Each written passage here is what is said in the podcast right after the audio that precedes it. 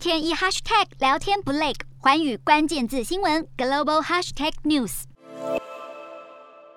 美国通货膨胀创下四十年来新高，光是加个油就吃掉美国一般民众的大半薪资。美国联邦准备理事会现在似乎要开始催油门，抑制通膨巨兽。联准会公布三月会议记录，计划缩减资产负债表，每月缩表上限是九百五十亿美元，最快将从五月启动缩表。这样的步调比联准会在二零一七至二零一九年上一轮缩表期间每月削减五百亿美元资产的规模还要快。消息一出，美股四大指数全面收跌。会议记录也显示，如果不是因为爆发乌俄战争带来不确定因素，联准会可能早在上个月就升息两码，而非只有一码。此外，由于通膨持续飙高，联准会官员已经从逐步调整货币政策转向让货币政策立场迅速迈向中性。多位官员表示，如果通膨依旧居高不下，不排除今年会更快速升息，有可能一次或多次升息两码。